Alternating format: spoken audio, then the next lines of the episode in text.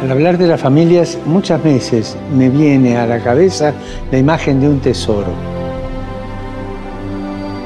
El ritmo de la vida actual, el estrés, la presión del trabajo y también la poca atención de las instituciones puede poner a las familias en peligro. No es suficiente hablar de su importancia. Es necesario promover medidas concretas y desarrollar su papel en la sociedad con una buena política familiar. Y damos para que las grandes opciones económicas y políticas protejan a la familia como el tesoro de la humanidad.